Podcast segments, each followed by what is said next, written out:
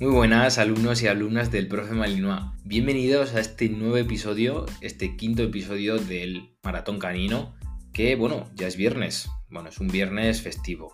Mm, bueno, en general. Los que habéis tenido puente ya lleváis un par de días descansando y espero que estéis aplicando todo lo que comentamos en este maratón. Porque la verdad es que, y de verdad os lo agradezco, que me habéis dado un muy buen feedback y os está gustando mucho.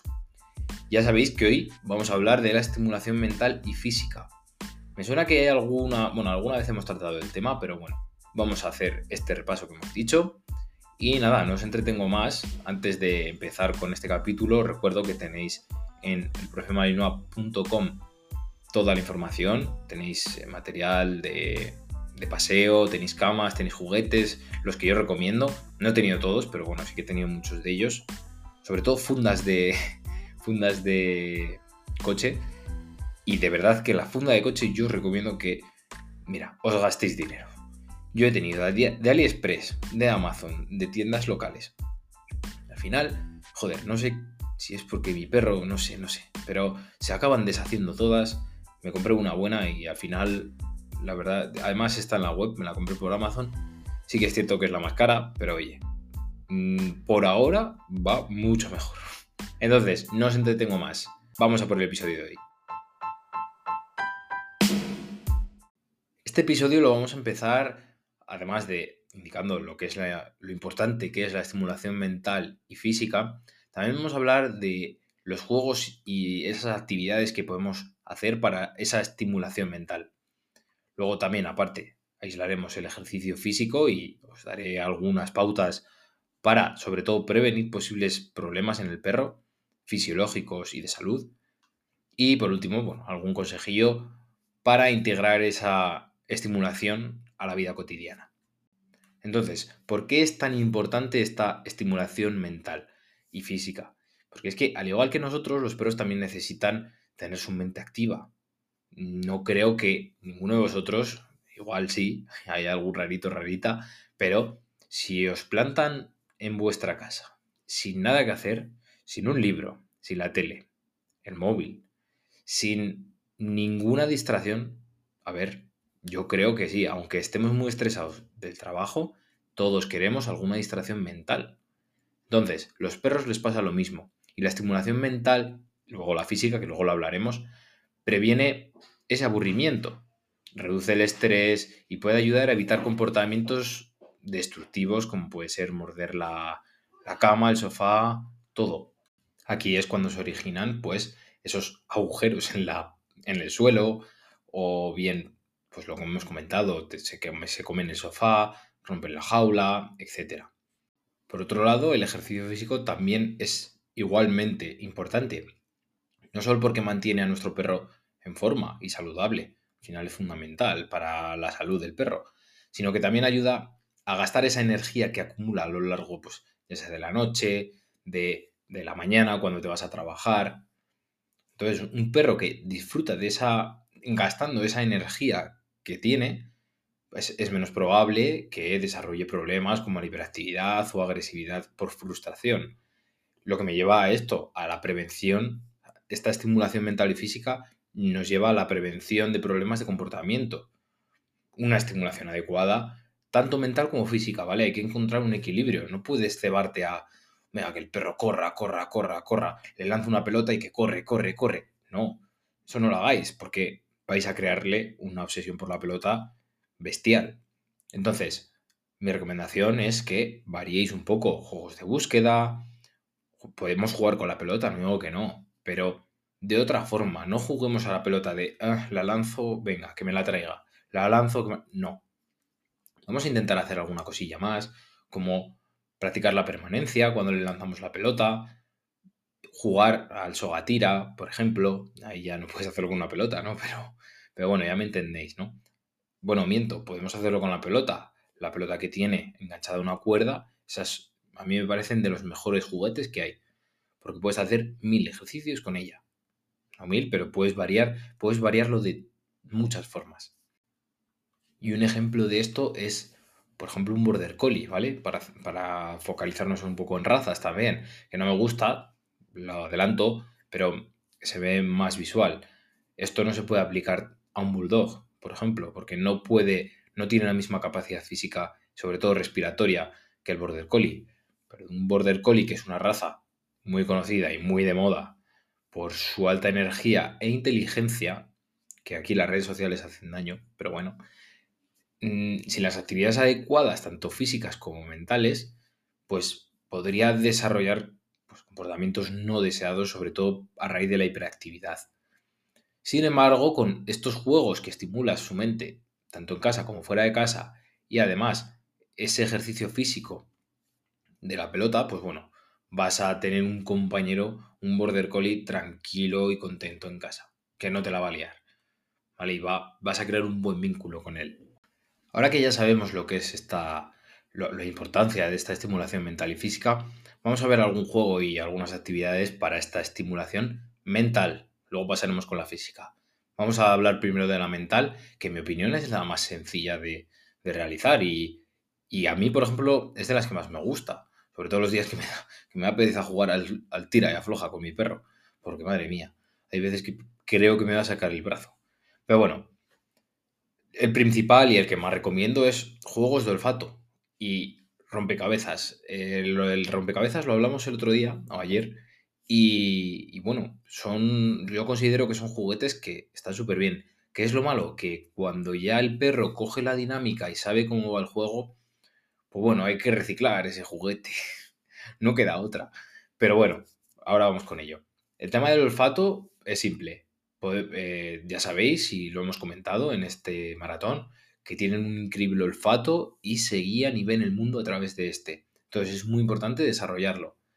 Los juegos de buscar golosinas, juguetes, pues son los más satisfactorios para ellos, ¿no? Los que más le hacen pensar, a ver, muchos se guían por la vista también, ¿no? Pero el rastro lo siguen a través del olfato. Entonces, hay muchas variaciones. Inventaros, darle al coco, inventaros variaciones porque está guay el hacer cada día una cosa nueva. No hacer tantas veces lo mismo. Entonces, bueno, os, recomendaría esto, tanto juguetes como comida, ¿vale? No nos cebamos tanto con la comida. Y luego el tema de los rompecabezas, pues aquí también entran las alfombras olfativas y los juegos interactivos estos que son, pues bueno, son rompecabezas, sí, tienen que conseguir, por ejemplo, el premio de comida que está cuando pulsa un botón y ese botón abre una, no sé, me estoy inventando, ¿eh? una puertita y esa puertita tiene dentro el premio. Si tira la puertita o si saca la puertita. Pues bueno, son eso, una cadena de, de cosas que tiene que hacer el perro, ¿no? Y bueno, están bien, pero es lo que os digo, que cuando el perro coge la dinámica ya es muy fácil para el perro. Entonces, hablar con vuestros vecinos y, quedar en que cada uno eh, compre uno. Esto yo lo he oído, ¿eh? Y, oye, no es mala idea, no me parece mala idea. Pero bueno, luego también están los juegos interactivos. A interactivos no me refiero a algo físico, ¿vale? Me, me refiero a que interactuamos con el perro, que es el traer, por ejemplo, oye, me traes la pelota, siempre que me lo des en la mano y lo sueltes, el trae, el suelta, el quieto, ¿vale? Eso que el perro tenga que tener un autocontrol y te dé algo o espere algo de ti. Y luego también el tira y afloja, famosísimo en el mundo entero y muy guay. O sea, a mí me parece que también, aparte de que es físico, también es estimulación mental. Y el perro tiene que controlarse, se tiene que autocontrolar. Tú puedes estar tirando y el perro no va a ganar siempre. Tú vas a tener que ganar también. Entonces, es algo que el perro tiene que autocontrolar y eso estimula mentalmente. Luego también, por último, es el tema de aprendizaje de trucos y comandos. Como bien dijimos en el episodio de la obediencia y del adiestramiento, adiestrar y enseñar cosas, que el perro aprenda a aprender es vital para evitar problemas en un futuro y bueno, para tener un perro equilibrado a lo largo de los años.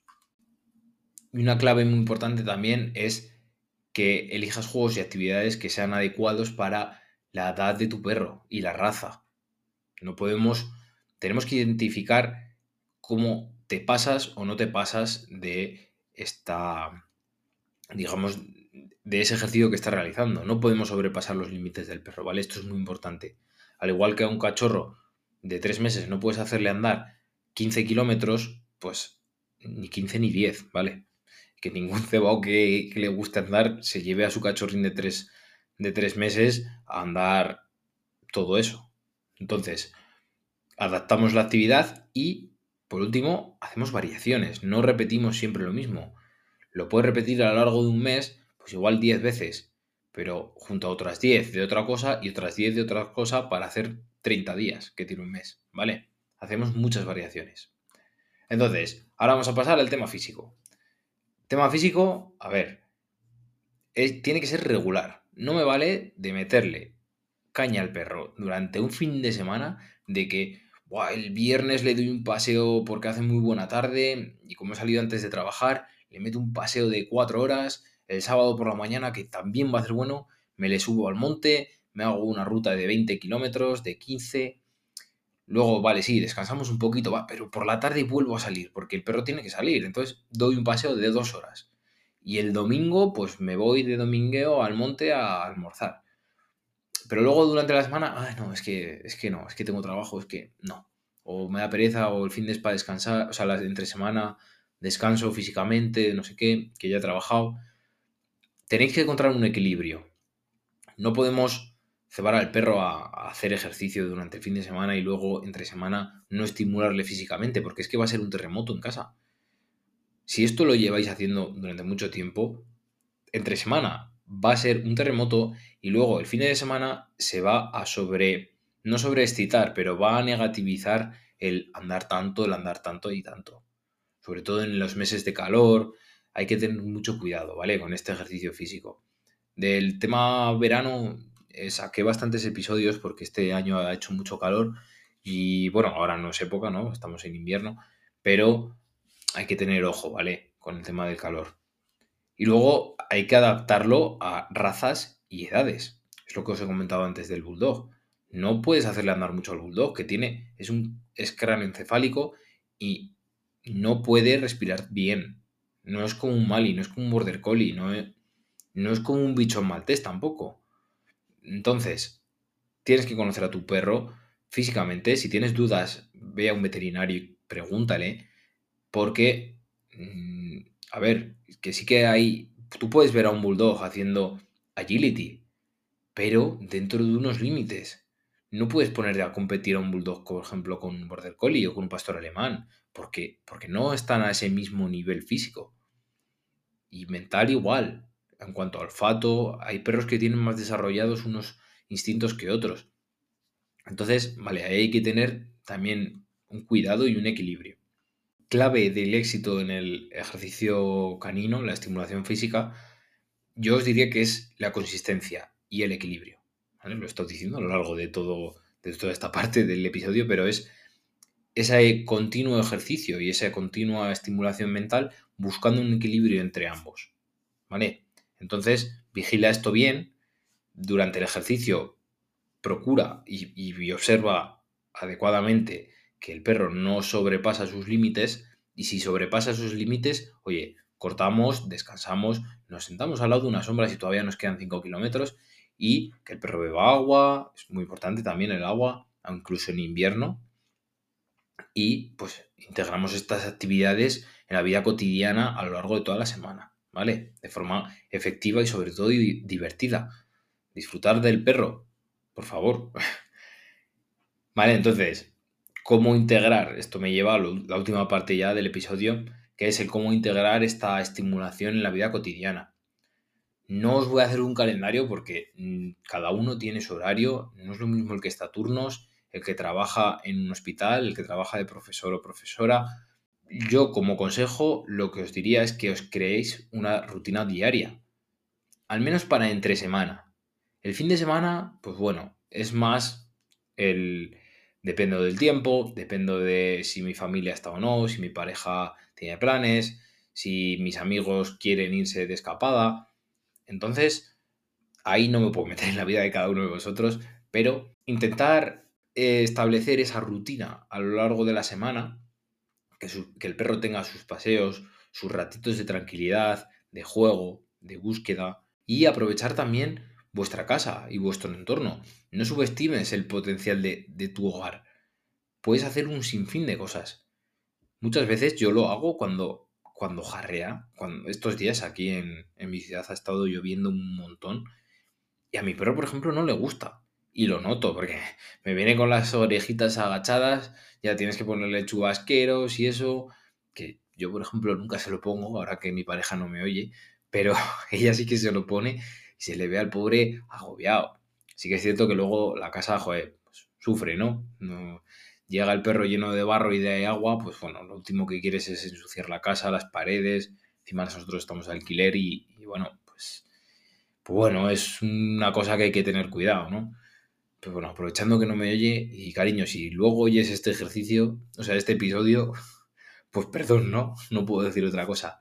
Pero bueno, eh, la cosa es eso, que en casa, los días de lluvia yo aprovecho y le hago ejercicios de búsqueda, igual salimos menos, me escondo yo, sí que es cierto que lo tengo un poco más complicado, o hacemos el juego del escondido entre mi pareja y yo y el perro, y yo me quedo con el perro y le, mi pareja se va, nos quedamos un momento en el baño los dos, ella se esconde a saber en qué habitación y la busca. Y está muy guay, yo ahí me lo paso muy bien. Entonces, nada, eso. Con esto acabamos el, episodio, ¿vale? Y eso, aprovechar mucho jugar. A mí ya sabéis que me gusta mucho el tema de jugar con nuestro perro y es una forma muy, muy guay de, pues eso, de estimularle física y mentalmente. Entonces, se varía, sé original y, y, encuentra cosas divertidas que hacer con él. Involucra a toda la familia. Si tienes niños, pues también juega con ellos y, y sobre todo, eso, pasar un rato en familia juntos, que está muy guay. ¿Vale? Así que nada, os dejo aquí hoy viernes con este episodio. Espero que os haya gustado, es muy importante también. Y bueno, mañana ya vamos a entrar en más materia de nutrición que últimamente lo hemos hablado, entonces no me voy a extender mucho el próximo día. Sí que os voy a recordar que seguís teniendo ese descuento del 20% en Dogfight Diet y un 10% adicional si ponéis mi código, ¿vale? En mayúsculas, Álvaro-910. A mí es una comida que me gusta, la llevo probando ya muchos meses y la verdad es que estoy bastante a gusto con ellos. Nada, recomendación del día, breve patrocinio. Así que nada, disfrutar de este viernes, de fin de semana largo, este puente, si estás por ahí de viaje con vuestro perrete, genial, aprovechar estas cosillas y estos consejos si estáis escuchándome en el coche, de paseo, etc. Nos escuchamos mañana con el sexto pilar canino. Hasta mañana.